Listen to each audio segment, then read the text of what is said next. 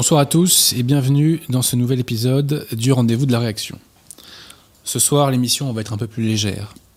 Nous allons parler de l'affaire Dreyfus et euh, de l'échange, on va dire ça, qu'il y a eu entre moi et le gratin du monde académique, euh, oui, le gratin du monde académique euh, concernant l'affaire Dreyfus. Avant d'arriver à tout cela, vous le savez, je fais toute une série d'annonces habituelles. Alors, euh, tout d'abord, un petit peu de promotion pour nos amis de la librairie française. 5 rue Auguste Bartoli dans le 15e arrondissement, métro duplex, la mode piquée. Si vous avez un petit bouquin à acheter et que vous êtes francilien, n'hésitez pas à passer chez eux, étant précisé qu'ils ont aussi un site internet sur lequel vous pouvez vous approvisionner. Si vous cherchez un bon livre catholique ou contre-révolutionnaire, je vous invite à aller faire un tour sur le site de nos amis du collectif Saint-Robert Bellarmin. Nos amis du collectif Saint-Robert Bellarmin ont fait un remarquable travail depuis euh, maintenant ouais, 2-3 ans. Cela a commencé avec la publication d'un ouvrage original, 60 ans de religion conciliaire, et puis il y a eu tout un travail ensuite euh, de réédition, euh, donc de livres par exemple de Monseigneur de Ségur, de Jean Bosco, etc. de Saint Jean Bosco. donc vraiment, je vous invite à avoir la curiosité d'aller sur ce site. Il y a aussi le fameux bouquin de Pierre Joly que j'ai préfacé. Donc ayez cette curiosité, je pense que vous ne le regretterez point. Surtout que Noël arrive à grands pas. Euh, ensuite, comme vous le savez, j'essaie de contribuer à réagréger la qualité et la vitalité française. Donc, euh, vous trouverez en description toute une série de chaînes YouTube. Je vous invite à, à les relayer, ces chaînes, à faire parler d'elles, à visionner, à relayer ces vidéos. Je pense que ça sera bon pour la cause. Donc, il y a la, chaîne YouTube de Jonathan Sturel, de, Jean-Noël euh, Gallia, Notre Histoire de France, la chaîne de Femme à part, Deus Est, et deux chaînes dont je vous parle, donc je commence à beaucoup vous parler. La chaîne Saint-Pie 5, celle-ci je vous en parle déjà depuis un petit moment, et la chaîne catholique de France. Alors pourquoi je vous en parle spécifiquement ce soir? Parce que euh, je vais faire un petit peu de pub. Donc la dernière fois que j'ai pris ce micro, euh, on a évoqué Notre-Dame de la Salette. Donc Pauline Pierrecourt a fait très récemment une conférence à ce sujet sur la chaîne Saint-Pi 5, donc Monsieur Pierre Tirmont, mais euh, a mis, euh, je crois, euh, la conférence donc en description. Et en fin de conférence, on vous confirmera que, contrairement à une mauvaise légende, le, secret n'a jamais été condamné par l'Église. Ensuite, je vous invite à aller faire un tour, je vous l'ai déjà dit, sur la chaîne YouTube catholique au pluriel de France. La chaîne YouTube est vraiment très diversifiée, puisqu'on trouve des vieux films, de vieilles séries, on trouve des euh, sermons récents d'abbés, on trouve des interviews de personnalités plus ou moins connues, et on trouve aussi parfois des reportages.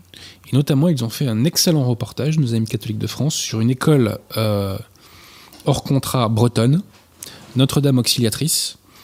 Euh, donc le reportage est en ligne. Je vous invite vraiment à aller voir cette, cette émission enfin cette émission, que dis-je, ce, reportage, et euh, à euh, faire tourner cette vidéo pour faire connaître un maximum cette école bretonne. Et si ma foi euh, vous êtes fortuné, n'hésitez pas à faire un petit don. c'est déficialisé. Voilà.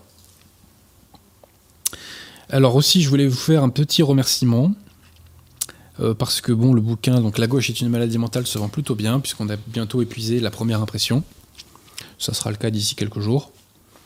Donc merci à toutes les personnes qui, euh, qui m'ont fait confiance et qui font confiance aux éditions Altitude. Alors donc, euh, nous allons parler ce soir de cet ouvrage, qui est le tome 2 de mon affaire Dreyfus. Si la Providence le veut, il y aura un tome 3 l'année prochaine. Qui est donc euh, mes échanges, mes répliques aux historiens Dreyfusards qui ont attaqué mon premier livre. Parce que suite à la publication donc, de, du tome 1, l'affaire Dreyfus, entre farce et grosse ficelle, eh bien, des historiens Dreyfusards, euh, donc vraiment ce qu'il y a de plus éminent, je dirais, dans le monde académique françois, ou plutôt républicain, euh, se sont sentis obligés donc de l'attaquer. D'attaquer, euh, de critiquer cet ouvrage. Ce faisant, ils ont renoncé à leur principale arme, principale arme qui est l'invisibilisation. Voilà. Donc nous nous sommes introduits dans un univers euh, auquel nous n'étions pas conviés. Donc c'est une victoire, c'est une conquête de territoire. Nous nous sommes imposés à des adversaires qui faisaient tout pour nous gommer, pour nous effacer. Donc, suite à leur première critique, je leur ai répondu. Cette critique, cette réplique, pardon, se suffisait elle-même, mais je euh, lui ai donné un petit peu plus de consistance parce que j'ai lu notamment d'autres historiens Dreyfusards contemporains et euh, il y a des choses que je pouvais vraiment pas laisser passer. Et ces choses vont dans mon sens puisqu'elles permettent euh, de caractériser toujours davantage le caractère artificiel, totalement artificiel, cousu de fil blanc du dossier de la partie adverse, comme nous le verrons ce soir. Mes contradicteurs ont fait une réplique à ma réplique. À l'époque, j'ai pas jugé important d'y répondre. J'y réponds à peine davantage euh, dans ma deuxième version, puisque concrètement, ma, première réplique, euh, en substance, euh, se suffit elle-même, si je puis dire. Alors, je dois dire que donc, ces échanges ont renforcé l'autorité de mon premier livre. D'une part, parce que mes contradicteurs, quoi qu'ils cherchent à me dénigrer, me valident malgré eux comme un interlocuteur crédible. Voilà. À titre personnel, il y a un certain nombre de personnes qui ont voulu débattre avec moi ces dernières années. J'ai refusé parce que je ne les jugeais pas comme des interlocuteurs crédibles, tout simplement. Quand je juge une personne, même si elle n'est pas d'accord avec moi comme un interlocuteur crédible, je débat. Quand je ne la juge pas comme un interlocuteur crédible, je ne perds pas mon temps. Voilà, tout simplement. Donc, euh, cela a renforcé l'autorité de ce bouquin, euh, et cela d'autant plus renforcé que les attaques de mes contradicteurs tombent à l'eau. Voilà. Et même pire, au moins à deux reprises, mes contradicteurs reconnaissent que euh, j'ai raison. Alors, je, rassure tout le monde, ils ne reconnaissent pas tout le temps, et même une fois, ils ont recours à ce qu'on appelle une variation. Mais néanmoins, c'est quand même contradictoire, parce que d'un côté, les intéressés cherchent à me faire passer pour un abruti quasi analphabète, et de l'autre, je les mets échec et mat. Donc ça concorde pas trop. Hein. Donc vous disais-je, euh, mes contradicteurs font aussi à un moment donné ce qu'on appelle une variation, c'est-à-dire que d'une réplique à l'autre, ils vont changer de version. C'est-à-dire que ils me qualifient d'abruti, je leur oppose la contradiction, et face à cette contradiction, alors qu'ils ont bossé sur le sujet depuis 10 euh, ans, 10-15 ans, ils sont obligés, au tout dernier moment, de changer de version, et ce en l'absence de toute pièce, en l'absence de toute preuve, en l'absence de tout indice, en l'absence de, tout élément. Donc c'est plutôt, euh, voilà, c'est assez comique. Voilà, c'est plutôt comique. Donc cette émission va me servir à vous révéler les méthodes des historiens de Réfusard, leurs faux arguments, leurs, sophismes, leurs limites et leurs arguments, je dirais, saugrenus. Ceci posé, je leur rends quand même hommage sur un point, c'est qu'ils m'ont attaqué. Alors certes, ils, me font quelques petits points Godwin, bon, c'est vrai. Mais euh, néanmoins, ils m'ont attaqué sur le fond de mes ouvrages, ce que je demande depuis des années. C'est-à-dire que euh, les dingos et tordus euh, de la dissidence et du camp national qui m'attaquent depuis des années ne m'attaquent pas sur mes livres et sur ce que je dis, mais ils m'attaquent sur des propos ou des positions qu'ils me prêtent. Ou alors, ils m'insultent, ils me calomnient, ils me diffament gratuitement, etc. Voilà. Là, je reconnais mes contradicteurs et sans sarcasme aucun, je les en remercie. ils m'ont attaqué sur le fond de mon livre. Voilà. Et c'est agréable de travailler de la sorte. Donc, euh, avant de d'évoquer les donc ce que je vous disais, hein, les méthodes et faux arguments des, historiens de Dreyfusard, euh, je voulais vous évoquer avec vous quelques petits points d'introduction. Avant toute chose, euh, je dois signaler que dans la toute première impression du tome 1, j'avais fait quelques petites erreurs factuelles. Par exemple, je m'étais trompé sur le pourcentage d'officiers israélites dans l'armée française. Je donnais le bon chiffre en valeur absolue, mais je me suis trompé sur euh, le pourcentage. Je m'étais référé, je crois, à l'époque, à euh, une note de bas de page que j'avais trouvée dans le livre de Monique Delcroix, et j'ai eu tort de me référer à cette note de bas de page, puisqu'elle délivrait une information erronée. Je me suis trompé aussi concernant Marcel Thomas sur un point. Marcel Thomas est un historien de Réfusard très connu, puisque c'est lui qui a euh, codifié, si je puis dire, la vulgate de, l'affaire Dreyfus. Et dans mon tome 1, sur ce que j'appelle l'affaire Souffrin, la question Souffrin, Souffrin, c'était un personnage très trouble. Euh, je démontre qu'il trafique et qu'il bidouille. Euh, donc je l'ai soupçonné, je laissais entendre que potentiellement Marcel Thomas avait ajouté un faux dans le dossier Dreyfus. Euh, ce n'était pas le cas. Donc j'ai retiré mon propos et je m'en suis excusé. Voilà, voilà. Alors, par ailleurs, par ailleurs, mes contradicteurs ont une forme de condescendance sur le plan de la forme quand ils me répondent, notamment au motif que je ne serais pas historien. Alors là, je leur fais un petit retour à l'envoyeur. Première chose, quand mon confrère Jean-Denis Bredin fait un livre sur l'affaire Dreyfus, là, livre qui fait référence, qui est, enseigné à Sciences Po, enfin, vous voyez, euh, le livre qu'on donne aux, aux, futurs hiérarques de la Ve République pour leur faire comprendre ce qu'il faut comprendre sur l'affaire Dreyfus. Donc quand mon contradicteur Bredin fait ce livre, personne ne lui oppose sa qualité d'avocat. Absolument personne. Au contraire, tout le monde loue son travail.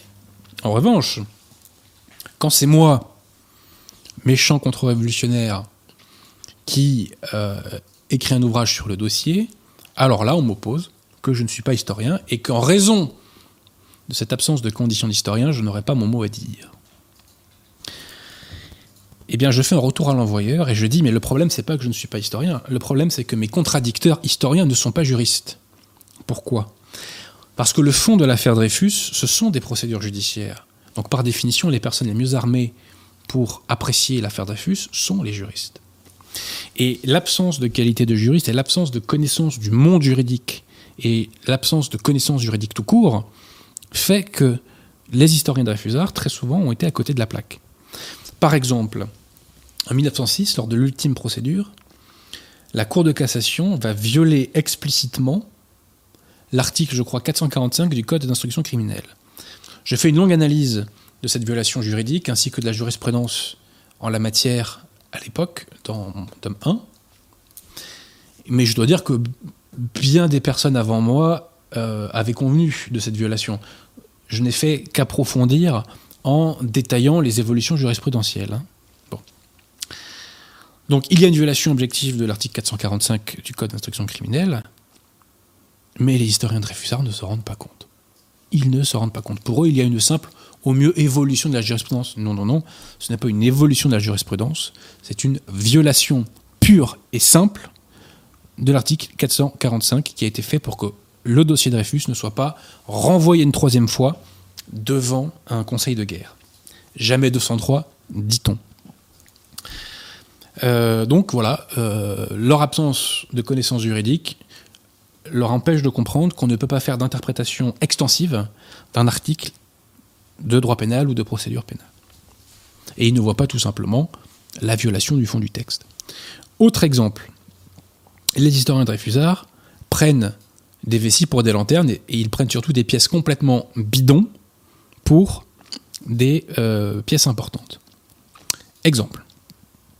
Exemple avec ce, qui, que j'appelle, enfin ce qui s'appelle le petit bleu.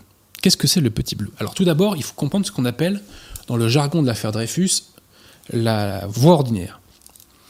Euh, cette voie ordinaire, c'est un, c'est un canal, si je puis dire, oui, c'est un canal d'espionnage qui va euh, de Madame Bastien à ce qu'on appelle la section de statistiques. La section de statistiques, c'est le nom de code du service de contre-espionnage. Madame Bastien, donc, est une euh, femme de ménage, je crois qu'elle est alsacienne de mémoire. Et en fait, Madame Bastien récupère les papiers jetés par l'ambassade d'Allemagne dans la poubelle, elle les récupère pour les transmettre à la section de statistiques. Et c'est Henri, le célèbre Henri, du faux Henri, qui récupère ces éléments-là, généralement. Et euh, donc un jour, euh, Picard, qui, est à la tête du service de contre-espionnage, va décider qu'avant qu'on reconstitue les papiers déchirés, euh, donc qui sont initialement jetés dans la poubelle, il veut, lui, les examiner. Bon. Alors qu'avant, l'ancien chef, donc le colonel Sander, l'ancien chef du service de contre-espionnage, avait autre chose à faire que de s'amuser à euh, traficoter, à bidouiller euh, les morceaux de papier déchirés retrouvés dans les poubelles. Bon. Et un jour, Picard euh, donc va nous apprendre, plutôt on va apprendre à Picard officiellement, qu'on on retrouve une pièce qui s'appelle le Petit Bleu. Voilà, le Petit Bleu. Alors Picard découvre cette pièce. Enfin, officiellement, il la découvre parce que. Enfin, vous comprendrez tout à l'heure. Alors, cette pièce, qu'est-ce que c'est? L'historien Vincent Duclerc de mémoire nous dit que c'est une lettre télégramme. Absolument pas. Cette lettre, entre guillemets, c'est un brouillon de Schwarzkoppen, l'attaché militaire allemand, à qui Dreyfus a envoyé les documents. Donc c'est une lettre de l'attaché, un brouillon de lettres officiellement de Schwarzkoppen, donc l'attaché militaire allemand, à Esterhazy, le coupable officiel de l'affaire Dreyfus. Puisque vous savez que Esterhazy est celui qui a porté le chapeau. La version officielle, c'est que Esterhazy est le vrai coupable. La réalité, c'est que Esterhazy a porté le chapeau à la demande des Dreyfusards. Il était payé par les Dreyfusards pour porter le chapeau. Donc, ce fameux petit bleu, c'est une lettre, enfin un brouillon de lettres envoyé par Schwarzkoppen à Esterhazy. Mais le petit problème, c'est que ce brouillon de lettres qu'on a retrouvé, qui est une lettre donc de Schwarzkoppen, n'est pas écrit par Schwarzkoppen, n'est pas signé par Schwarzkoppen, et par définition n'a pas été timbré puisqu'il n'a pas été envoyé. Donc cette pièce n'a aucun signe d'authenticité. Et pour vous le prouver, je vais vous lire une lettre que m'a écrite monsieur. Monsieur qui, euh, m'a écrit à votre avis, monsieur Pierre de Tirement Une personne très connue. Une personne très connue m'a envoyé une lettre. Et cette personne, c'est monsieur Emmanuel Macron. Et ceci est la version originale de la lettre qu'Emmanuel Macron m'a envoyée. Hein. Alors, Emmanuel Macron m'écrit ceci. Cher Adrien, je tiens par la présente à vous féliciter pour la qualité de vos livres et de vos émissions sur Radio Athéna. Étant de tout cœur avec vous dans votre combat contre la secte conciliaire et la révolution, je vous adresse mes encouragements les plus vifs et vous convie dans les meilleurs délais à l'Élysée pour discuter d'une stratégie commune signée Emmanuel Macron. Eh oui, Emmanuel Macron m'a écrit cette lettre pour m'expliquer qu'il partageait mes convictions et qu'il aimerait qu'ensemble, eh bien, nous bâtissions une stratégie pour atteindre notre but commun. Est-ce que vous me croyez, monsieur Pierre de Tirmont Est-ce que vous pensez que cette lettre que m'a écrite Emmanuel Macron est authentique? Oh Non, je ne te crois pas. Alors pourquoi on ne me croit pas? Bah, C'est très simple. Je prétends que cette lettre a été écrite par Emmanuel Macron. Mais déjà, petit problème, c'est un brouillon. Cela ne m'a pas été envoyé par la poste. Ensuite, je prétends que ceci est l'écriture d'Emmanuel Macron. Mais petit problème, ce n'est pas l'écriture d'Emmanuel Macron. Je prétends ensuite que ceci est la signature d'Emmanuel Macron, mais petit problème, ce n'est pas la signature d'Emmanuel Macron. Dès lors, tout le monde comprend bien, chers internautes, chers auditeurs de Radio Athéna, que ceci est un faux. Donc si vous, remplacez euh, Esterhazy en haut, et en bas, si vous remplacez par Schwarzkoppen, et encore l'individu qui a fait ce faux de mémoire simplement R, on comprend que ce petit bleu n'a aucun signe d'authenticité. C'est un faux grossier. Ce faux grossier, comment est-il qualifié par l'historien Dreyfusard? Citons M. Marcel Thomas, le pape, le pape de l'historiographie Dreyfusard. Il nous dit que le, petit bleu est le document constituant la base essentielle de l'accusation portée contre Esterhazy. C'est-à-dire que ce faux complètement bidon, complètement cramé, est, je cite, la base essentielle de l'action portée contre Esterhazy. Et il nous dit plus loin que c'est la principale charge pesant sur Esterhazy. Mais alors si ceci est la principale charge contre Esterhazy, autant dire que dans le dossier adverse, il n'y a rien contre Esterhazy. Ceci n'empêche pas les historiens de Dreyfusard depuis toujours de nous dire qu'il n'y a absolument aucun doute quant à la culpabilité d'Esterhazy. Donc le petit bleu, c'est un faux grossier, parce que je répète, il n'est pas écrit par Schwarzkoppen, il n'est pas signé par Schwarzkoppen, et c'est un brouillon qui n'est même pas envoyé par la poste. Voilà. Donc, c'est un faux ridiculement, je me répète, grossier. Eh bien, mes contradicteurs Dreyfusard, qui sont historiens et qui ne sont pas des juristes, ne sont pas capables de discerner une pièce authentique d'un faux grossier.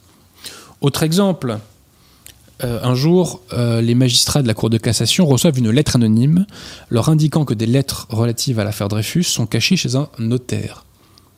Et les magistrats, bien entendu, vont aller chez le notaire en question comme s'il était l'habitude des magistrats de suivre les instructions données par des corbeaux. Aucune crédibilité.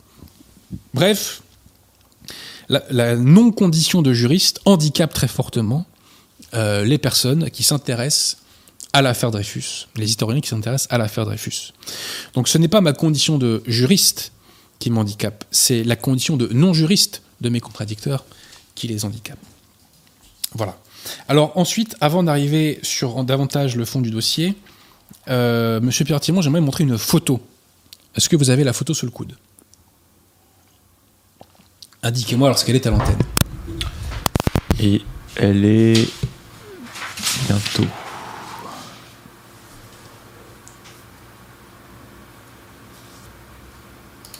Non, c'est pas celle-ci. Alors j'en profite pour vous dire que dans cet ouvrage, non seulement je réplique aux historiens de Réfusard, mais j'ai également réédité deux petits livres. Un livre d'André Cheradam, qui est le plus grand géopoliticien français de tous les temps selon moi, qui, qui s'appelle L'affaire Dreyfus à l'étranger, et il nous raconte l'influence euh, Dreyfusarde à l'étranger, en somme, en constatant que les opinions euh, publiques étrangères sont toutes Dreyfusardes. Il nous, il nous décrit ça et il nous explique ça et il nous explique pourquoi. C'est bon, on la voit. Et deuxième bouquin que je réédite, c'est un ouvrage de Georges Sorel qui s'appelle La Révolution dreyfusienne, où il euh, fait un portrait assez comique, je dirais, du petit monde dreyfusard. Et tant le livre d'André Chéradam que de Georges Sorel, je les ai réédités parce que euh, c'est une langue française magnifique. C'est un très beau style. Et c'est une plongée dans la France que nous aimons. Si j'aime autant parler de l'affaire Dreyfus et si j'aime autant travailler dessus, c'est parce qu'à chaque fois, c'est une plongée dans la France que nous aimons. Et les couvertures, qui sont des reprises de couvertures du Petit Journal, le Petit Journal c'était un journal de l'époque, eh bien, illustrent euh, cette plongée dans la France que nous aimons. Vous voyez, ces couvertures magnifiques, et même pour la gauche, c'est une maladie mentale. Eh bien, euh, on est dans la France qu'on aime. Voilà, on est dans la France qui n'était pas encore défigurée. Je ne vous fais pas de dessin. Alors, donc, la photo apparaît. Monsieur Perretier. Oui. Et alors, que, que, que voit-on sur cette photo, monsieur pierre Rue Alphonse Bertillon. Alors, Alphonse Bertillon. Il y a une rue au nom de Alphonse Bertillon. Qui était Alphonse Bertillon? Alphonse Bertillon, c'est un expert qui a, euh, qui a conclu, euh, enfin, qui a démasqué Dreyfus euh, en faisant une analyse du fameux bordereau. Qu'est-ce que c'est le bordereau? Eh bien, le bordereau, c'est le document que Dreyfus a écrit à Schwarzkoppen, dans lequel il indique les documents euh, qu'il lui a envoyés. Alors, Bertillon, je vais vous faire une petite citation à son sujet. Voilà. Donc, Bertillon, comprenons une chose, c'est que à l'époque, c'était euh, l'autorité suprême dans son domaine. D'accord? Euh, Il a créé un service d'anthropométrie qui a permis de démasquer un certain nombre de criminels. Et Conan Doyle, dans ses nouvelles de Sherlock Holmes, s'est inspiré pour certaines nouvelles de Bertillon. Alors, je vais faire une petite citation de l'historien Alain Pagès, qui nous dit ceci. Il faut reconnaître qu'Alphonse Bertillon n'était pas une personnalité négligeable. Entré en 1879 à la préfecture de police, d'abord modeste employé, il avait progressivement mis au point la méthode anthropométrique qui permet de ficher et de reconnaître les individus à partir de leur mensuration. Il avait fondé ce service d'identité judiciaire, préfiguration des laboratoires modernes de criminologie. Ses résultats lui valaient une excellente réputation. On venait le consulter d'un peu partout. Convaincu par les, avantages du bertillonnage, la police américaine avait adopté son système. Bref, il apparaissait dans son domaine comme une sommité. On ne pouvait confier l'affaire Dreyfus à meilleur expert. Donc Bertillon, c'était euh, vraiment euh, ce qui se fait de mieux en la matière. Or, les Dreyfusards d'hier et d'aujourd'hui passent leur temps, ont passé leur temps et passent leur temps à ridiculiser Bertillon. Polanski le fait aussi dans son livre. Alors j'ai oublié de préciser qu'il y a un texte de 15 pages dans ce, livre à peu près, qui est la critique du, du film de Polanski J'accuse. On y reviendra plus tard. Donc la stratégie de Réfusard concernant Bertillon, c'est de le ridiculiser et de le faire passer pour un abruti. Eh bien, la photo que vous voyez là démontre qu'Alphonse Bertillon a toujours été respecté. Voilà. Parce qu'on ne fait pas, on ne donne pas par définition à une rue le nom d'un personnage qu'on jugeait un pitre. Donc les Dreyfusards ont toujours cherché à ridiculiser, mais non, c'était un fonctionnaire intègre et un fonctionnaire de qualité, si je puis dire. Et il y a un parallèle à faire avec l'affaire du coronavirus. Parce qu'au fond, quel est la- la- l'argument du système, par exemple, contre Didier Raoult? C'est de nous dire ceci Lionel Messi et Cristiano Ronaldo ont les pieds carrés. Lionel Messi, Cristiano Ronaldo, Kylian Mbappé ne savent pas jouer au football. C'est pareil pour Bertillon. On a dit à l'époque, Lionel Messi et Cristiano Ronaldo ont les pieds carrés. Donc c'est une technique tartuffe par le camp de la Révolution qui vise donc à euh, décrédibiliser par la raillerie, par les sarcasmes bidons, des contradicteurs qui en réalité font mouche. Voilà. Et Bertillon, sur son lit de mort, a, refusé de- d'abjurer en, se prononçant pour l'innocence de Dreyfus. Voilà pour ce qui est de cette photo. Alors maintenant, quelques petits mots sur les méthodes euh, des historiens Dreyfusards, si vous voulez bien, monsieur Pierre de Tirmont. Alors, on va d'abord parler de l'affaire Léonie. Qu'est-ce que c'est que cette affaire Léonie? Vous allez comprendre. Alfred Dreyfus a été condamné par un premier conseil de guerre à la fin du mois de décembre 1894. Pendant ce procès, il y a eu ce qu'on appelle une violation du principe du contradictoire. C'est-à-dire qu'on a communiqué au juge des pièces qui n'ont pas été communiquées à la défense. Ceci était un motif de cassation. Je le dis en toute honnêteté intellectuelle. Le problème, c'est qu'aujourd'hui encore, on ne sait pas vraiment, voire pas du tout, comment les Dreyfusards ont été au courant de cette violation du principe du contradictoire. Les historiens Dreyfusards donnent des explications, mais qui sont toutes des sophismes. Ceci posé, Mathieu Dreyfus va nous expliquer comment lui, Mathieu Dreyfus, donc le frère d'Alfred Dreyfus, qui a été à la, à la tête avec Joseph Reinach de ce qu'on appellera le syndicat, eh bien, euh, Mathieu Dreyfus, dans ses mémoires, que vous pouvez lire sur euh, le site Gallica gratuitement, nous explique comment lui a été au courant de cette violation du principe du contradictoire. Nous sommes au début de l'année 1895 et un parent de sa femme lui parle d'un docteur du Havre, le docteur Gibert. Le docteur Gibert a une patiente qui est une paysanne normande qui s'appelle Léonie. Et Léonie, lorsqu'elle est en état d'hypnose, a des visions. Oui, oui, monsieur Pierre Tirmont, elle a des visions et elle peut voir des choses que nous ne voyons pas et qui ont existé. Elle peut voir l'avenir et le passé, notamment. Alors là, on va quand même faire peut-être une citation, une petite citation. Alors, citation euh, de, euh, de Mathieu Dreyfus. De Mathieu Dreyfus, citation de ses mémoires. Un matin, un parent de ma femme, MPS, qui habite Le Havre, vint me trouver. Il me dit Le docteur Gibert croit à l'innocence de votre frère. Le docteur Gibert s'occupe depuis longtemps des questions de suggestion mentale, de transmission de pensée. Il fait des expériences très intéressantes avec une femme du nom de Léonie, qu'il met en état de somnambulisme. Dans le cours de ces expériences, elle a présenté des phénomènes singuliers. Spontanément, elle avait plusieurs fois rêvé le docteur Gibert des faits inconnus de lui et qui, contrôlés, se sont trouvés être exacts. Le docteur a fait venir Léonie chez lui. Les premières séances n'ont rien donné. Léonie était sous l'impression des mensonges des journaux qu'elle avait lus. Mais peu à peu, poussée par le docteur, elle s'est mise à chercher. Le docteur Gibert demande que vous veniez au Havre. Alors donc, Mathieu Dreyfus va à la rencontre de Léonie. Et que va faire cette dernière? À un moment donné, bah, Mathieu va avoir euh, cet échange avec Léonie. Attendez, quelle page c'est? 83. Donc, échange entre Mathieu Dreyfus et Léonie. Dans une autre séance, au commencement de février, Léonie dit spontanément, février 1895, Qu'est-ce que c'est que ces pièces qu'on montre secrètement au juge? Ne faites pas cela, ce n'est pas bien. Si M. Alfred Dreyfus et Maître Demange les voyaient, ils détruiraient leur effet. Réponse de Mathieu.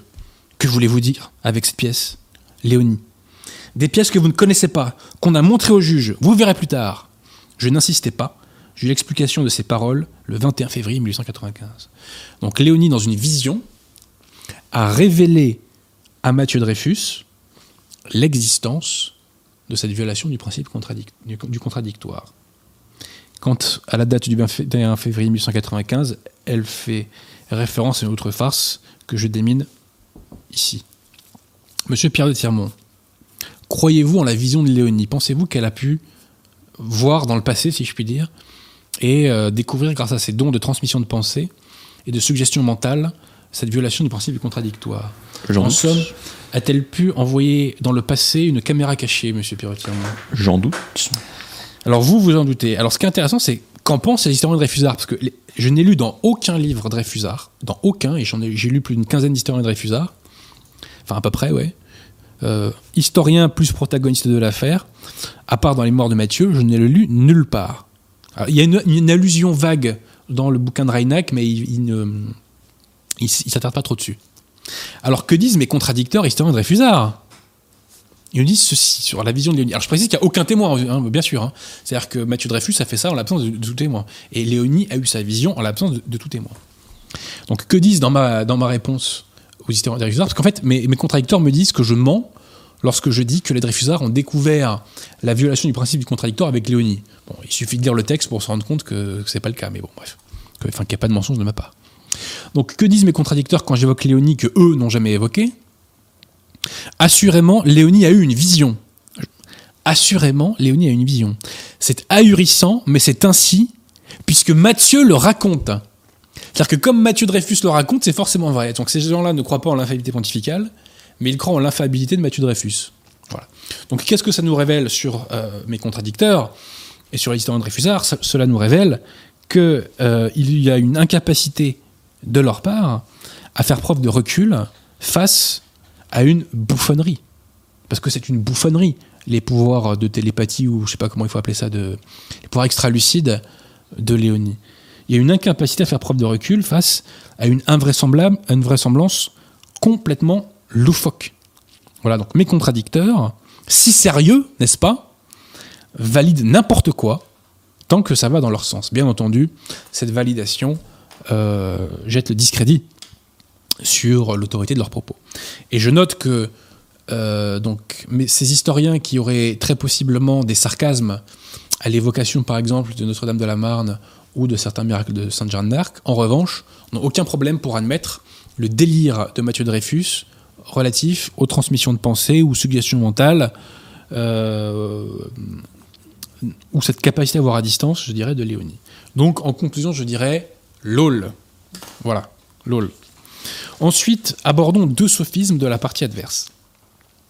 L'une des choses qui m'a fait basculer dans le côté, non pas obscur de la force, mais dans le côté lumineux de la vérité, c'est la nullité du colonel Picard au procès Zola. Picard, c'est le héros officiel de l'affaire Dreyfus et c'est le héros officiel de J'accuse. Picard est devenu le chef du contre-espionnage de, de l'armée française et il est devenu un agent Dreyfusard. Et notamment, il s'est fait griller sur l'affaire du Petit Bleu, c'est-à-dire que ses collègues ont compris assez rapidement que c'était un faux. Bon.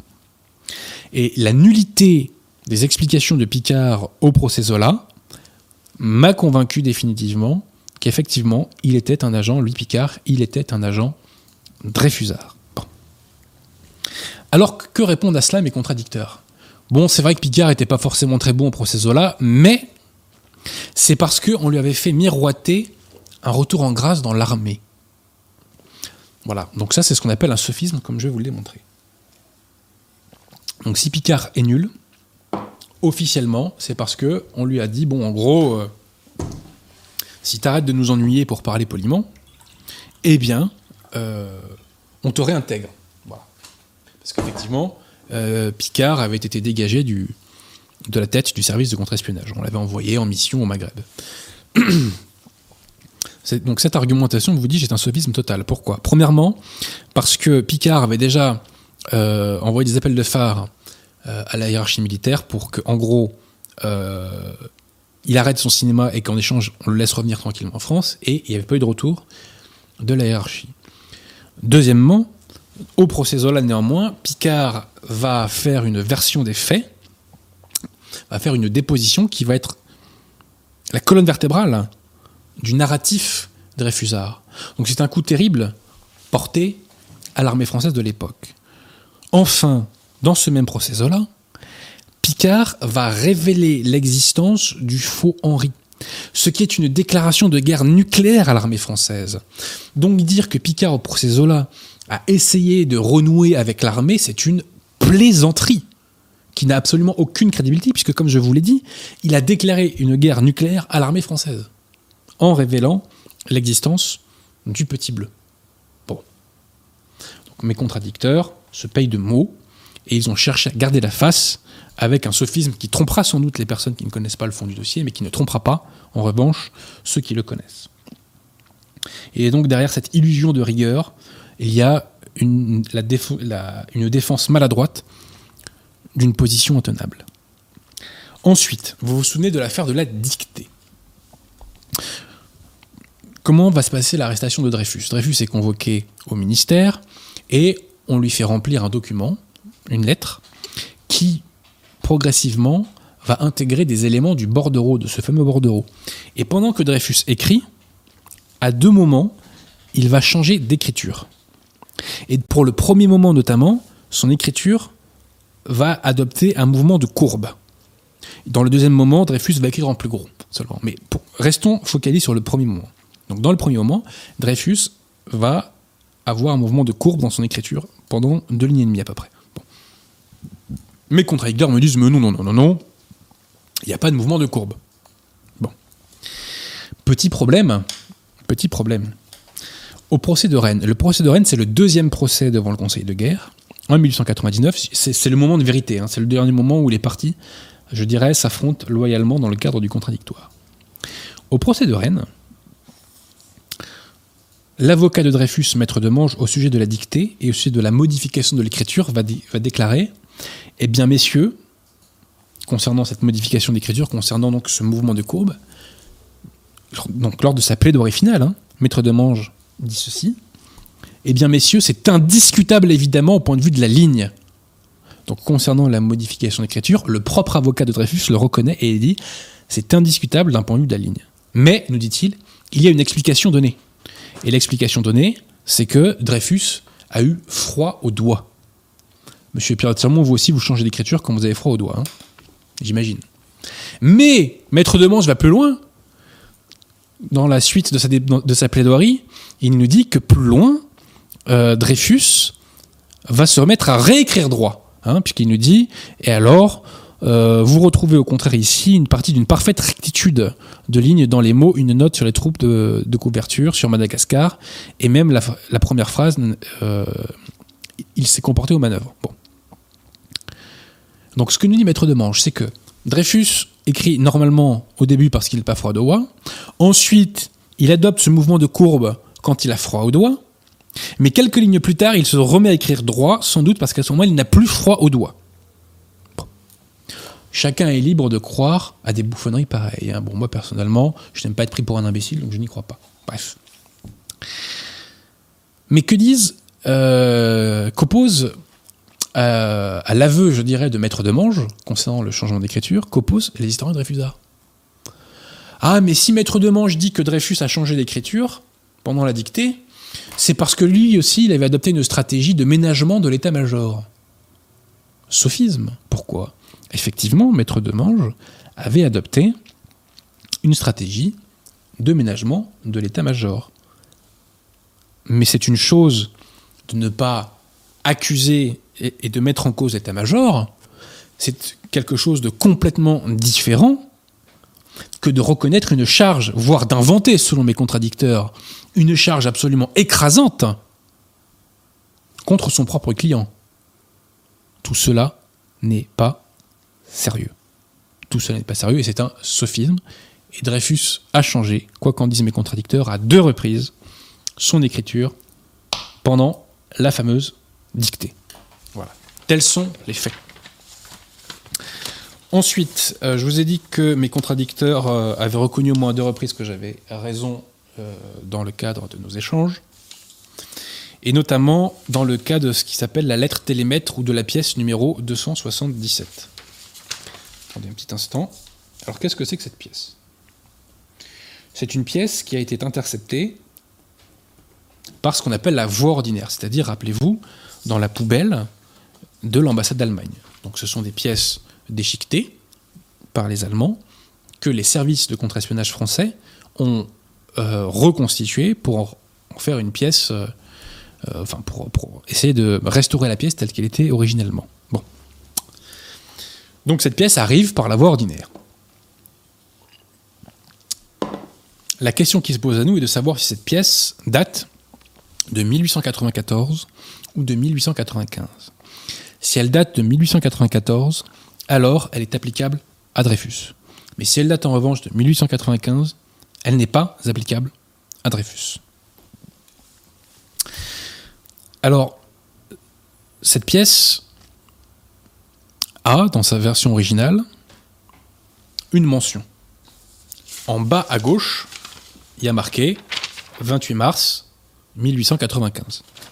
Et cette pièce a une copie qui a été montrée euh, au ministre en date du 1er avril 1895. Le problème, c'est que cette pièce est suspecte. Enfin, la mention 28 mars 1895 est suspecte. Elle l'est pour deux raisons. La première raison, c'est que le commandant Cuinier, qui avait été chargé par le ministre de la guerre Cavaignac d'examiner le Dreyfus et qui le connaissait sur le bout des doigts, n'a absolument aucun souvenir que cette fameuse pièce, cette lettre, avait une mention 28 mars 1895. L'idée étant que cette mention a été posée par la euh, section de statistiques pour dater la pièce. Hein. Donc l'idée c'est de faire croire que la section de statistiques a bien daté cette pièce de 1895 et du 28 mars précisément 1895. Alors, euh, donc le commandant Cuny, vous disais-je, n'a aucun souvenir de cette mention. Et le deuxième problème, c'est que cette pièce, c'est une lettre qui a été écrite par Panizzardi, l'attaché militaire italien, à l'attaché militaire allemand Schwarzkoppen. Et ce délai de trois jours entre la date officielle de la lettre du 28 mars 1895 au 1er avril 1895, date à laquelle le ministre en a examiné le texte, est intenable par rapport au canal qu'est la voie ordinaire, puisque ça voudrait dire que en trois jours, donc Panizardi a écrit sa lettre, qu'il ait communiqué sa lettre à Schwarzkoppen, euh, qu'il a ensuite donc réceptionné. Schwarzkoppen l'aurait donc mis à la poubelle à la seconde même. Madame Bastion, à la quasiment seconde même, l'aurait prise, l'aurait envoyée à la voie ordinaire. La section de statistiques, qui n'avait absolument rien d'autre à faire, semble-t-il, l'aurait immédiatement reconstituée. Et Griblin, l'archiviste, l'aurait immédiatement recopiée pour ensuite la communiquer immédiatement au ministre, étant précisé que le 31 mars était un dimanche. Hein. Donc en fait, tout ça, c'est fait sur deux jours, en vérité. Donc ce délai est totalement euh, impossible. D'ailleurs, il n'a pas d'équivalent. On n'a pas d'autres pièces. Euh, on n'a pas trouvé d'autres pièces qui, euh, elles aussi, en, l'espace de 48 heures, se sont retrouvées de l'ambassade d'Italie à la section de statistiques. Bon, et même pas la section de statistiques, au bureau du ministre. On n'a absolument aucun autre équivalent comme par hasard. Alors, que font mes contradicteurs pour me répondre dans un premier temps à ce sujet? Alors, je précise, attendez, avant d'en arriver là, euh, précisons que euh, pour démontrer l'authenticité de cette pièce, il faut démontrer qu'elle a bel et bien été reçue dans une période allant du 28 mars au 30 mars 1895. Parce que, admettons que le service de contre-espionnage termine de reconstituer la pièce le 30 mars, ils se souviennent qu'ils ont reçu la pièce il y a 48 heures, donc ils tamponnent 28 mars 1895. Enfin, ils écrivent 28 mars 1895. En revanche, s'ils avaient reçu la pièce le 23, mai, le 23 mars, par exemple, mais qu'ils sont terminés de bosser le 26, ils vont pas tamponner la pièce d'une date ultérieure. Ça n'a aucun sens, puisqu'on est censé donner la bonne date. On va pas donner une date ultérieure. Ce qui est logique, c'est qu'on donne une date antérieure. Est-ce que je suis clair, monsieur Pierre Vous êtes sûr? Et on sait aussi donc que cette lettre ne peut pas dater d'après le 1er avril, puisque, comme je vous ai dit, le ministre de la Guerre l'a examinée plutôt on a examiné le texte en date du 1er avril 1895. Donc il est impératif pour les Dreyfusards de démontrer que cette pièce a bel et bien été obtenue entre le 28 et le 30 euh, ou le 31 mars 1895. Alors donc que font mes contracteurs pour me répondre?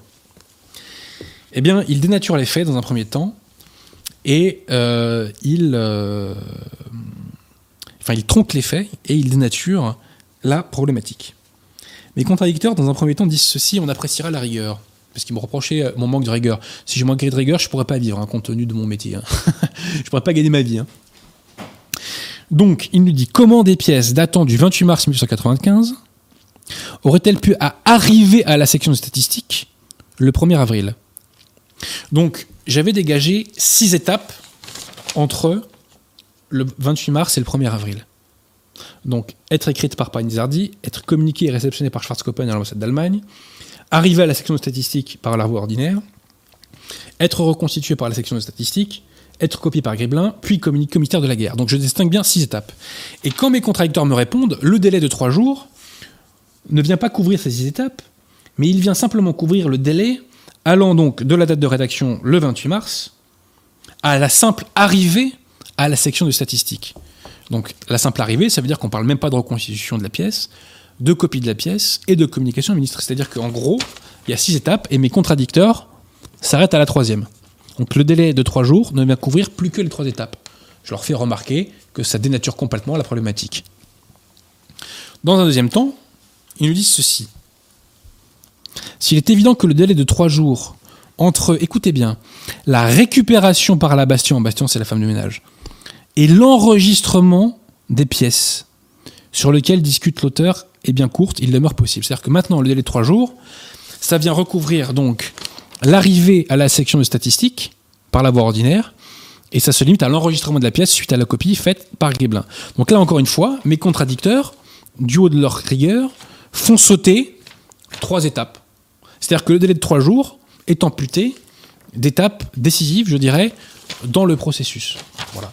Alors, suite à ma réponse, mes contradicteurs rec- reconnaissent SIC des imprécisions. Je commente. Dans sa réponse à ma réplique, la SIAD, donc la SIAD c'est l'association de- d'historiens de réfuseurs qui me porte la contradiction, finit par admettre quelques imprécisions. Mes contradicteurs ne s'en sortiront pas à si bon compte. Il ne s'agit pas d'imprécisions, mais bien d'erreurs factuelles brouillant complètement l'esprit du lecteur. Ces erreurs factuelles génèrent elles-mêmes une erreur de raisonnement qui empêche de poser correctement la problématique de l'espèce. Les erreurs factuelles et de raisonnement de la SIAD condamnent son argumentation principale visant à juger crédible le délai de trois jours. Les étapes qu'elle a oubliées dans le processus conduisant, euh, à lettre télémètre sur le bureau du ministre, une fois prise en compte, contribuent à rendre ce délai intenable dont acte.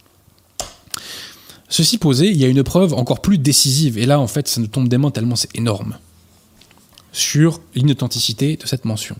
Donc je rappelle avant toute chose que c'est Henri, le fameux euh, commandant Henri, qui s'occupait d'aller chercher les éléments de la poubelle que Madame Bastian lui confiait. C'est fondamental. Je vous évoquais que euh, il était indispensable pour la partie adverse démontrer que la pièce avait été reçue en gros entre le 28 mars 1895 et le 30 ou 31 mars 1895. Or, il était impossible que la section de statistiques reçoive cette pièce à cette date. Pourquoi? Parce que Henri, du 23 mars 1895 au 1er avril, était en permission. Il n'était pas en service. Dès lors, il n'a pas pu recevoir les, euh, euh, les, les éléments de la poubelle. Quoi. Alors, je précise que dans leur première réponse, mes contracteurs avaient écrit ceci. Il est fort probable que donc les éléments de la poubelle furent jetés ensemble, récupérés ensemble dans la poubelle le soir même par Madame Bastian et livrés ensemble à Henri. Donc mes contradicteurs dans euh, le, premier texte qu'ils opposaient à mon livre nous disaient bien que c'était Henri qui avait récupéré les éléments de la poubelle, donc les éléments de la voie ordinaire. Je viens de vous expliquer que ce n'était pas possible, puisque du 23 mars au 1er avril 1895, Henri n'était pas en service. Alors que me répondent mes contradicteurs dans la réplique à ma réplique, si je puis dire? Ah bah ouais, non, finalement, c'était pas Henri, c'était le commandant L'Hôte, qui est allé euh, relever euh, la voie ordinaire, si je puis dire. Il n'y a aucune pièce, il n'y a aucune preuve, il n'y a aucun indice. C'est fait au dernier moment pour répondre à mon argumentation. Donc en somme, ils font une variation d'un texte à l'autre, ils bossent pendant 10 ans sur un sujet, j'arrive, je leur porte la contradiction, et face à cela, d'un texte à l'autre, donc en l'espace de quelques semaines, ils changent complètement de version des faits. Et maintenant, ce serait le commandant l'autre qui serait allé chercher les documents. Il n'y a aucune pièce, il n'y a aucune preuve, il n'y a aucun témoignage, aucune attestation, absolument rien. Et on nous oppose ça la bouche en cœur. C'est pas sérieux. Et ça, ça s'appelle être pris le doigt dans le pot de confiture. Et la preuve ultime, c'est que lors de la fameuse procédure de 1906 devant la Cour de cassation, lors des débats et des enquêtes, le commandant Cuinier a relevé cet argument. Et il a dit au magistrat de la Cour, du 23 mars au 1er avril 1895, Henri n'était pas en service. Il n'a donc pas pu donner la récolte de la voie ordinaire à euh, Madame Bastien, à, pardon, à la section de statistiques. Il n'a pas pu le faire, il n'était pas là. Que fait la Cour de cassation de l'époque? Elle va censurer ce passage de la déposition du commandant Cunier. Le commandant Cunier va être totalement furibard et il va euh, accuser donc de félonie, euh, d'infamie. Oui, c'est ça. Donc je vous ai noté d'infamie. Votre félonie est démontrée.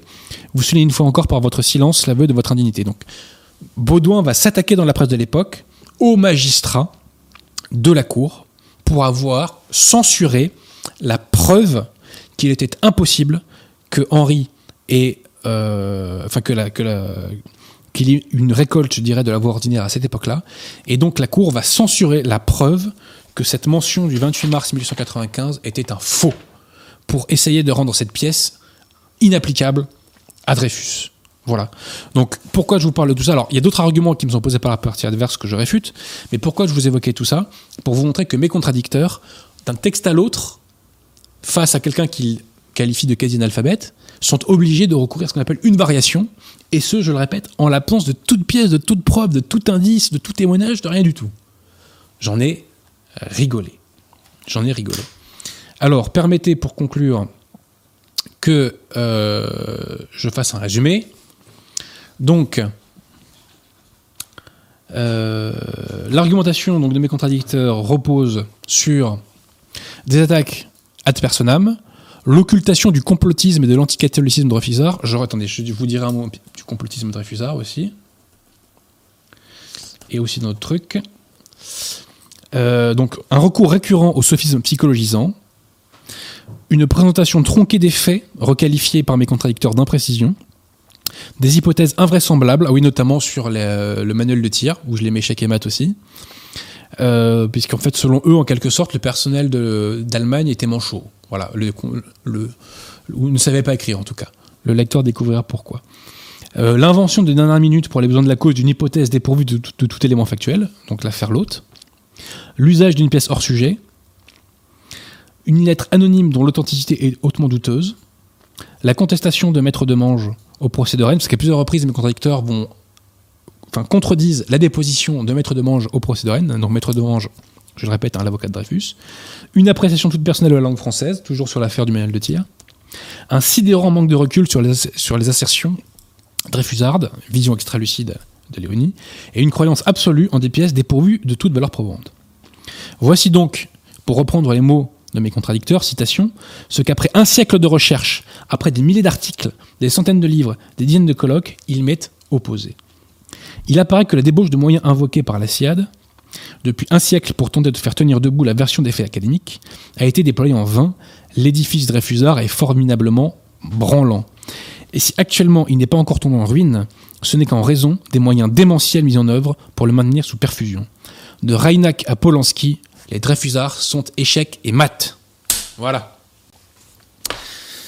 Voilà, voilà, monsieur Pierre Tirmont. Alors, euh, oui, euh, j'en ai parlé vaguement, euh, enfin, je, détaille davantage, mais toute l'argumentation dreyfusarde repose sur du complotisme. C'est-à-dire que les Dreyfusards inventent des complots qui n'existent pas. Et le plus complotiste de tous, c'est Joseph Reinach, qui est le premier historien de l'affaire Dreyfus, dont l'œuvre est saluée hein, par l'historiographie officielle. Donc, euh, le cœur de la version des faits de mes contradicteurs, c'est le complotisme. On invente des complots qui n'existent pas. Voilà. Je détaille tout ça davantage, et je fais des citations de Jean Jaurès notamment, pour démontrer le complotisme dingo de Jean Jaurès qui invente des complots complètement délirants. Bon. Attendez, est-ce que j'ai une petite citation là qui m'arrive? Euh, Tac, tac, tac. Est-ce qu'il y a ça? Alors, par exemple, Jaurès, euh, La Lanterne, c'est un journal donc 13 avril 1898, il nous dit ceci que le peuple socialiste prenne garde. Dès maintenant, s'il ne résiste pas au complot des jésuites et des grands chefs, la République est en péril. Tous les citoyens libres, tous les travailleurs verront-ils à le danger. Ensuite, la dépêche de mars 1899. Allons au plus pressé qui est d'analyser le complot tramé contre la République. Monsieur Vallec-Rousseau, alors ça c'est la dépêche 29 juin 1899. Monsieur Vallec-Rousseau a dit qu'au point où était parvenu le complot militaire, il avait besoin d'opposer un général, le général Gallifet, à la révolte toute préparée. Voilà. Joseph Reinach, dans son histoire de l'affaire Dreyfus, Brisson, dans son fauteuil, attendit pour découvrir le complot clérical. Voilà. Donc bon, bref, euh, là c'est que des exemples, mais on aurait pu en citer beaucoup d'autres. La version des faits de Dreyfusard est une théorie du complot. Mes contradicteurs me reprochent de tomber dans la théorie du complot, je vois pas lequel, alors que ce sont eux, les historiens de Dreyfusard, qui axent tous leurs propos sur des complots imaginaires. Et alors, euh, Suprême Luxe, Suprême Luxe, attendez que je vous retrouve ça, si je l'ai sous le coude. Voilà. Donc c'était en 2012, un ouvrage sur l'affaire Dreyfus est paru. Il s'appelle donc Le dossier secret de l'affaire Dreyfus, écrit par Pierre Gervais, Pauline Pérez et euh, Pierre Stutin. La thèse des auteurs, on s'accroche, c'est que l'accusation contre Dreyfus avait un caractère également homophobe. C'est-à-dire que Dreyfus non seulement a été accusé pour des motifs d'ordre religieux, mais aussi lié à des questions liées à l'homophobie, puisqu'il aurait fréquenté des milieux répandus euh, homosexuels. Voilà. On nous parle d'un faisceau de présomption, de cosmopolitisme, d'homosexualité et de judaïsme, très indirectement lié à l'espionnage lui-même. Tout ça n'a rien de sérieux, et demain on va nous dire que l'accusation contre Dreyfus avait un caractère, euh, je sais pas moi, euh, spéciste et transphobe. Voilà. Faut s'arrêter. Pourquoi pas islamophobe aussi hein Bon, tout cela n'a rien de sérieux. Alors, un petit mot aussi sur le livre d'André Cheradam. Euh, là, encore une fois, c'est pour se plonger dans la France que nous aimons. Euh, petite citation que j'aime bien. Alors, laissez-moi le temps. Donc, André Cheradam nous raconte euh, son voyage dans divers pays d'Europe et la façon dont il a sondé l'opinion publique de ces pays par rapport à l'affaire Dreyfus. André Cheradam nous dit ceci. Émile Zola semble devoir porter une lourde part de responsabilité. Son talent littéraire est ici indifférent. Il faut qu'on sache en France que grâce à lui, les étrangers supposent aux femmes françaises les mœurs de Nana. Nana, c'est un roman de Zola. Qu'ils jugent le paysan français d'après la terre et le soldat français d'après la débâcle, autre roman. Qu'est donc, en présence de ces résultats, la grande victoire littéraire dont Zola s'est réclamé en cours d'assises? En vérité, donc, l'action de Zola est néfaste. Et c'est pour nous un grand malheur que cet homme soit couvert de notre nationalité. Il n'est pas le seul coupable. Simple comparse mu par l'orgueil, il est l'instrument inconscient de volonté dirigeante. Je n'ai vu aucun papier décelant l'existence régulière d'un syndicat, aucun chèque mentionnant des sommes versées, aucun paiement effectué sous mes yeux. Mais de tous les faits observés, de toutes les impressions ressenties pendant huit mois de voyage dans les deux tiers de l'Europe, je rapporte la conviction absolue que la campagne a été organisée. Une puissance mystérieuse a travaillé l'Europe. Il n'est pas possible que, dans des pays si divers, ayant des intérêts si différents, où nous comptions des amis si nombreux, l'unité de l'opinion constatée soit un résultat naturel. Il me paraît certain que les agences de renseignement qui donnent aux journaux leurs nouvelles ont été entre les mains de cette puissance occulte. Partout, les dépêches ont été triées. Seules dans un sens réfusiste ont passé. Seules celles, pardon, dans un sens réfusiste ont passé. Les commentaires dont elles sont la base ont été nécessairement dreyfusistes, et il en est résulté l'opinion, l'unité pardon d'opinion dreyfusiste. L'habileté infinie, l'appropriation des procédés de propagande au milieu que partout j'ai constaté m'ont confirmé dans mon opinion. Je crois donc fermement qu'on a perverti l'opinion étrangère. Pour y arriver, des hommes encore inconnus ont dû disposer d'influences considérables et de sommes inouïes. Petit extrait maintenant éventuellement donc de La Révolution dreyfusienne de Georges Sorel.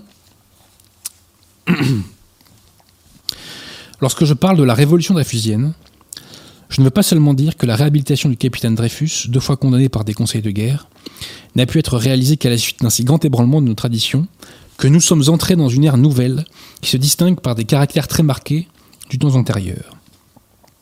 C'est là un fait si évident qu'il serait à peine besoin d'insister sur lui. Je ne veux même pas me borner à rappeler que cette transformation résulte de ce qu'on a nommé l'élargissement de l'affaire. Les Dreyfusards, pour vaincre des forces conservatrices imprévues qui les arrêtaient, ont été obligés de faire appel à des masses populaires qui se plaignaient depuis longtemps de l'ordre établi, pour lesquels la République avait jusqu'alors plutôt multiplié les condamnations que les réformes, et qui finirent par faire peur à leurs élites d'un jour, après avoir intimidé les conservateurs. Il a bien fallu essayer de, il a bien fallu essayer d'apaiser ces mécontents par des lois sociales. Autre petit extrait concernant Zola, si je le retrouve. Zola a été l'homme représentatif, de la bouffonnerie de ses temps. Tout le monde est d'accord pour reconnaître que ce personnage encombrant était un très petit esprit. Il aimait à s'entendre appeler poète, psychologue et savant, sans posséder aucune des qualités qui auraient pu justifier en quoi que ce soit aucun de ses titres. Il se donnait comme le chef d'une école réaliste. Mais en fait, il ne soupçonna jamais ce qui constitue la réalité. Il n'apercevait des choses que de grossiers contours. C'est pourquoi ses admirateurs disent qu'il a surtout réussi dans la description des foules. Sa prétendue violence était toute verbale. Il excellait dans l'art d'appeler, euh, il excellait dans l'art d'appeler l'attention du public au moyen de grossiers boniments. On peut le comparer à un clown faisant la parade devant une baraque de foire. Voilà. Alors, je précise aussi que je fais une euh, longue analyse du film de Polanski. Et en gros, je, démontre que bon, il y, a une ficelle qui est utilisée à toutes les sauces, c'est l'accusation de sémitisme. Je démontre que à chaque fois, c'est fait à mauvais escient. Et aussi, bon, bah évidemment, le film est orienté. Par exemple, souvenez-vous de mon confrère Laborie, qui au procès de Rennes se prend un coup de pistolet dans le dos à bout portant, ce qui fait mal quand même, théoriquement, hein, monsieur Pierre hein bon. Eh bien, mon confrère Laborie, quelques jours plus tard, tout fringant, retournera plaider le dossier du siècle, dossier extrêmement éprouvant, avec des audiences extrêmement longues, hein, levé très tôt, fini très tard. Bon. Tout cela n'a aucune crédibilité, bien entendu, et ça, Polanski ne le montre pas. On voit Laborie se prendre le coup de pistolet dans le dos, et on l'aperçoit très très brièvement sur un plan à un moment donné, mais c'est vraiment extrêmement bref, et l'œil qui n'est pas averti ne peut pas le voir. Donc, le spectateur pense que cet attentat ou ce pseudo-attentat est véritable. Bon. Autre exemple, à un moment donné, on voit Dreyfus être mis au fer. C'est-à-dire que quand il va se coucher, on met au fer ses pieds et ses mains. Et c'est vrai que ça a été son cas pendant un mois, pour des raisons que je ne développe pas ici. Mais Polanski ne, ne nous dit pas ça. On a l'impression que c'était. Enfin, on voit Dreyfus être euh, mis au fer, mais on a l'impression que toute sa détention, qui a duré euh, près de 5 ans, a été de la sorte, alors que c'était absolument pas le cas. Voyez? Donc c'est que des déformations comme ça. Je vais pas revenir trop là-dessus parce qu'il se fait déjà tard. Mais voilà, donc j'analyse longuement ce, ce film de Polanski. J'ai appelé mon texte L'accusateur accusé. Voilà. Et alors, je le commence par des petites citations de Jean Dujardin. Première citation. 5 novembre 2019, à la première projection du film à l'école militaire. Grosse dédicace quand même euh, aux gradés qui sont allés s'humilier en, allant voir ce film euh, à l'école militaire. Donc citation. C'est une histoire assez dingue. À chaque fois, elle nous revient en visage. C'est pas pour rien, elle nous constitue. Et suite à des polémiques liées à Polanski, Jean Dujardin, Instagram, 28 février 2020, je me casse, ça pue dans ce pays. En faisant ce film, j'ai cru, et je le crois encore, avoir fait plus de bien que de mal. Hélas non, monsieur Dujardin, hélas non. Bref, avant d'appeler Raphaël Auclair, monsieur Pierre Tirmont, est-ce que nous avons éventuellement des questions? Oui, déjà merci à Anne-Marie Longo pour son don, à Julien Comtesse pour son don, et aussi à Adrien Gallien pour son don, qui l'accompagne d'une C'est toujours les mêmes question. Oui, mais ça les meilleurs. Euh, Adrien qui dit Je vais appeler mon dentiste pour vérifier l'authenticité de la lettre de Macron adressée à M. Abosi. Meilleur passage du livre, à mon avis. Alors, tout à fait. Le meilleur passage, enfin, en tout cas, mon passage préféré de mon tome 1, c'est quand je ridiculise euh, la défense Dreyfusarde au procès Zola. Puisque les experts en graphologie, ne la plupart d'entre eux, enfin, sauf un, je crois, euh, sont, aucun d'entre eux, en fait, n'est expert en graphologie. on a un dentiste, on a un pharmacien, on a un prof de droit, on a un avocat, etc. Et il y en a même un qui se contredit d'une analyse à l'autre. Voilà. Et ça, Polanski ne le dit pas. C'est-à-dire que Polanski cherche à ridiculiser Bertillon, le, grand fonctionnaire français Bertillon, Et en revanche, il s'est pas attardé sur le dentiste euh, qui vient déposer. Attendez, est-ce que je peux vous retrouver cette citation qui est géniale? Absolument géniale. On dirait un sketch. Est-ce que c'est. Où est-ce que j'ai mis ça? Je vais vous le retrouver. Vous me laissez un petit peu de temps, monsieur Pierre de Tirmont. Oui. Je sais pas, je me méfie de Pierre de hein. Je vous laisse un peu de temps. Met la pression. 5 secondes. euh, il met un peu la pression. Où est-ce que j'ai mis ça déjà? Voilà. Donc nous sommes en plein procès Zola. Nous sommes en plein procès Zola. Et euh, donc Maître Laborie, l'avocat de Zola, interroge un expert en graphologie, Monsieur Crépin Jamieux, euh, Crépieux pardon Jamin. Et Monsieur Crép- Crépieux Jamin a fait une analyse graphologique en faveur de Dreyfus. Il faut bien comprendre ça. Donc question de Maître Laborie. Monsieur Zola avait fait demander à Monsieur Crépieux Jamin de déposer comme témoin dans l'affaire actuelle. Monsieur Crépieux, qui avait fait connaître son opinion comme expert au profit de la famille Dreyfus, a refusé de déposer. Je lui demande pourquoi. Réponse de Monsieur Crépieux Jamin. D'abord, parce que je ne suis pas un expert en écriture professionnelle. Celui qui est professionnel dans cette partie a un devoir professionnel à remplir. Je répète que je suis médecin dentiste. Je suis dans, je suis dans cette affaire en amateur. Quand on m'a demandé un premier rapport, je l'ai fait parce qu'il me convenait de le faire. Quand on m'a demandé un second, j'ai refusé de le faire parce que cela ne me convenait pas et que j'y voyais un danger pour ma situation. Je ne voulais pas qu'on vint me dire Vous avez fait ces choses, nous ne viendrons plus chez vous nous faire soigner les dents. Est-ce que c'est sérieux ça? Et quel historien de Réfusard vous en parle de, la déposition de monsieur euh, Crépieux-Jamin Absolument aucun. Si j'étais pas allé lire euh, les débats du procès Zola, je l'aurais jamais appris. Voilà. Donc tout ça n'est pas sérieux. Et euh, c'est ça qui est formidable, c'est que les historiens de Réfusard nous opposent une espèce d'évidence académiquement fixée, démontrée, gravée dans le marbre, alors qu'en réalité tout est branlant dans cette histoire et rien n'est sérieux. Une question de Govost. Euh, quand est-ce que sortira l'ouvrage sur le maréchal Pétain? Le plus vite possible, mais je suis à la méga méga bourg. Euh, bah, peut-être dans le premier trimestre 2010 2021, pardon. Euh, il y aura deux ouvrages, et dans l'un d'entre eux, je reviendrai notamment sur le Pétain de 1918, car on connaît très très peu l'articulation entre Foch et Pétain en 1918, et donc les combats de 1918. Et d'ailleurs, je songe, M. Pierre-Tirmont, à faire une émission consacrée justement euh, à ça, qui s'appellerait euh, Foch-Pétain versus euh, Ludendorff, et euh, c'était qui l'autre? C'était bah, Hindenburg. Voilà. Ça serait sympa, je pense, de faire une émission là-dessus. Ricardo demande Pourriez-vous rappeler quel député frappe Jaurès sur la couverture de la gauche Ah. est une maladie mentale? Le le député alors de Bernice. Alors il faut que je lise. Parce que les gens n'ont pas forcément compris cette couverture. C'est une scène authentique qui s'est passée à l'Assemblée nationale où le, député de Bernice est venu mettre une tarte dans la gueule de Jaurès. Citation du journal Le Temps, dimanche 23 janvier, euh, 23 janvier 1898. Pendant le discours de M. Jaurès, un incident des plus violents s'est produit. Monsieur de Bernice, nous sommes en pleine affaire Dreyfus, là.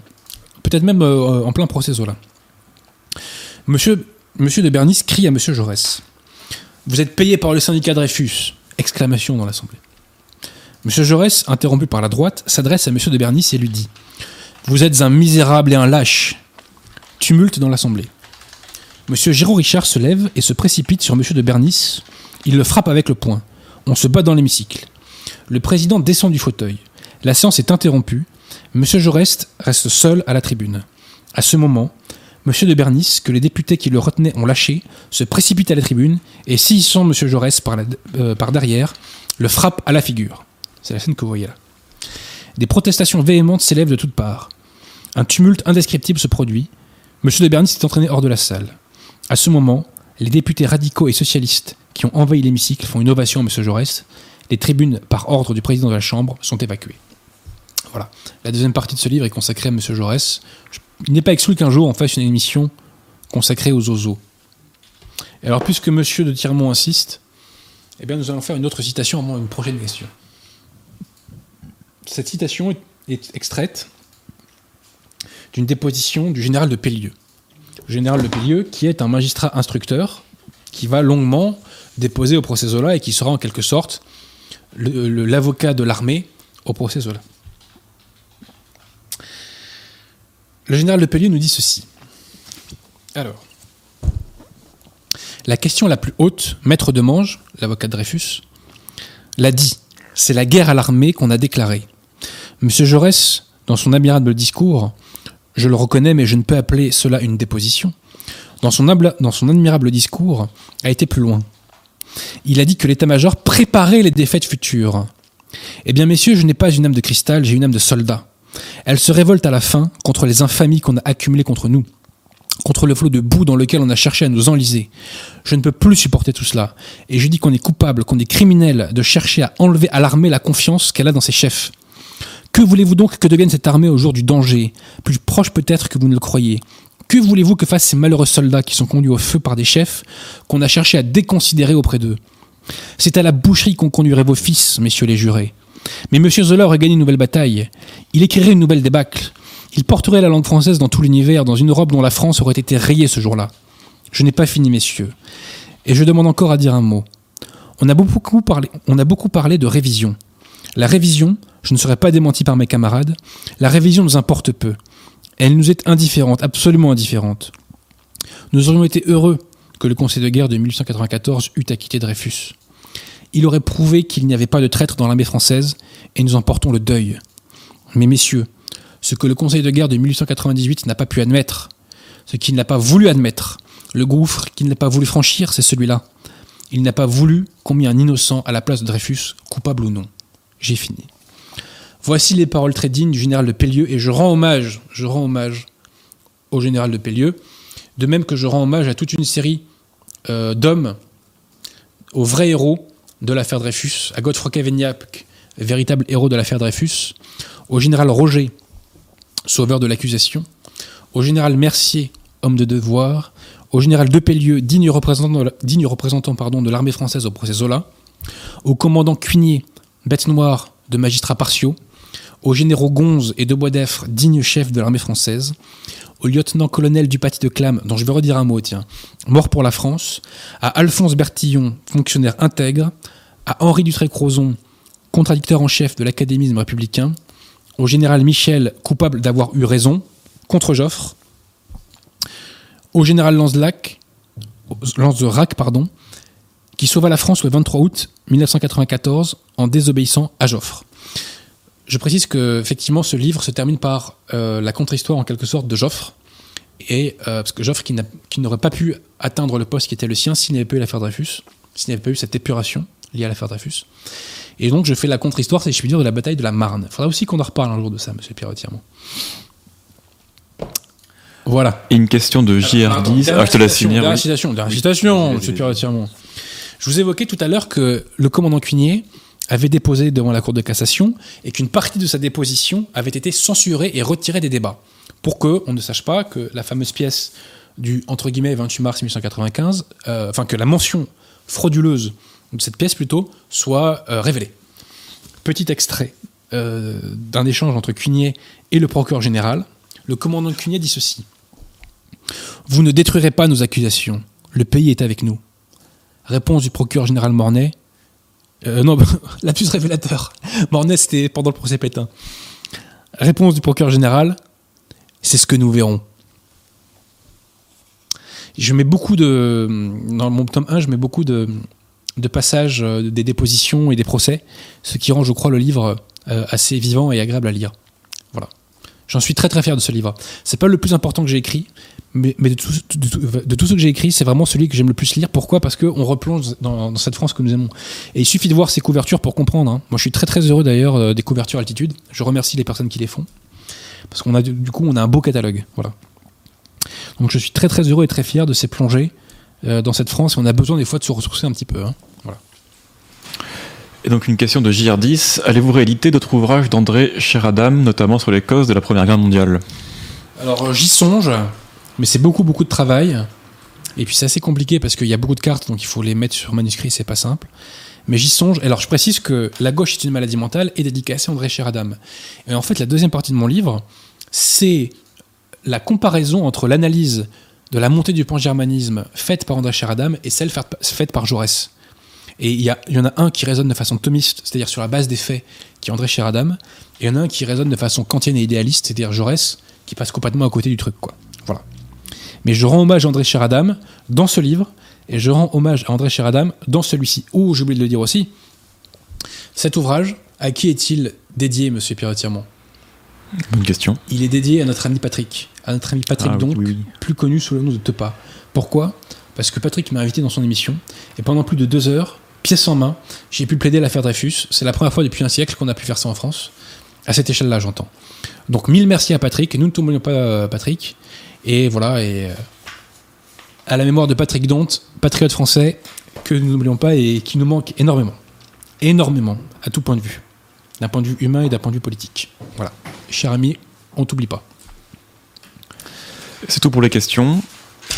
Bon, bah, puisque c'est tout, euh, une fois encore, je remercie vraiment euh, toutes les personnes qui, font confiance aux éditions Altitude. Euh, et voilà, je suis vraiment très heureux et très fier de faire ce travail de refrancisation. L'affaire Dreyfus, vous voyez, vient illustrer euh, le clivage que je dégage dans la France divisée contre elle-même. euh, et vient illustrer ce qu'on évoquait la dernière fois dans l'émission sur la gauche une maladie mentale, sur l'épuration progressive, sur la mise en place progressive de ce gauchisme institutionnel. Voilà. Ça illustre tout ça. La, la finalité de l'affaire Dreyfus, c'est l'épuration de l'armée. C'est qu'il fallait dégager le pouvoir catholique de l'armée. Voilà. Et le remplacer par un pouvoir révolutionnaire et franc-mac. Il y a une question de, de Younes qui vient d'arriver. Je suis prof et je dis aux élèves que Dreyfus était innocent. Comment nuancer le propos sans perdre mon boulot? Impossible. Désolé Younes, euh, soit vous mentez, euh, soit vous perdez votre boulot. vous n'avez pas le choix. C'est comme ça. Oh, j'oubliais. J'oubliais, j'oubliais. Euh, dans euh, le film de Polanski, il y a euh, un échange qui résume bien les choses. C'est une scène pas très longue. en fait, c'est une réunion des principaux acteurs Dreyfusards chez un éditeur de l'époque qui s'appelle Georges Charpentier. Et à un moment, donc, on raconte, enfin, les, les, les Dreyfusards racontent toute l'histoire à Zola. Zola nous dit que c'est une histoire, je cite, ahurissante. Et que nous dit Arthur Rank, un sénateur modéré de l'époque, qui, pour conclure euh, sa discussion, il nous dit, au sujet, de, donc de cette affaire, à vous rendre honteux d'être français.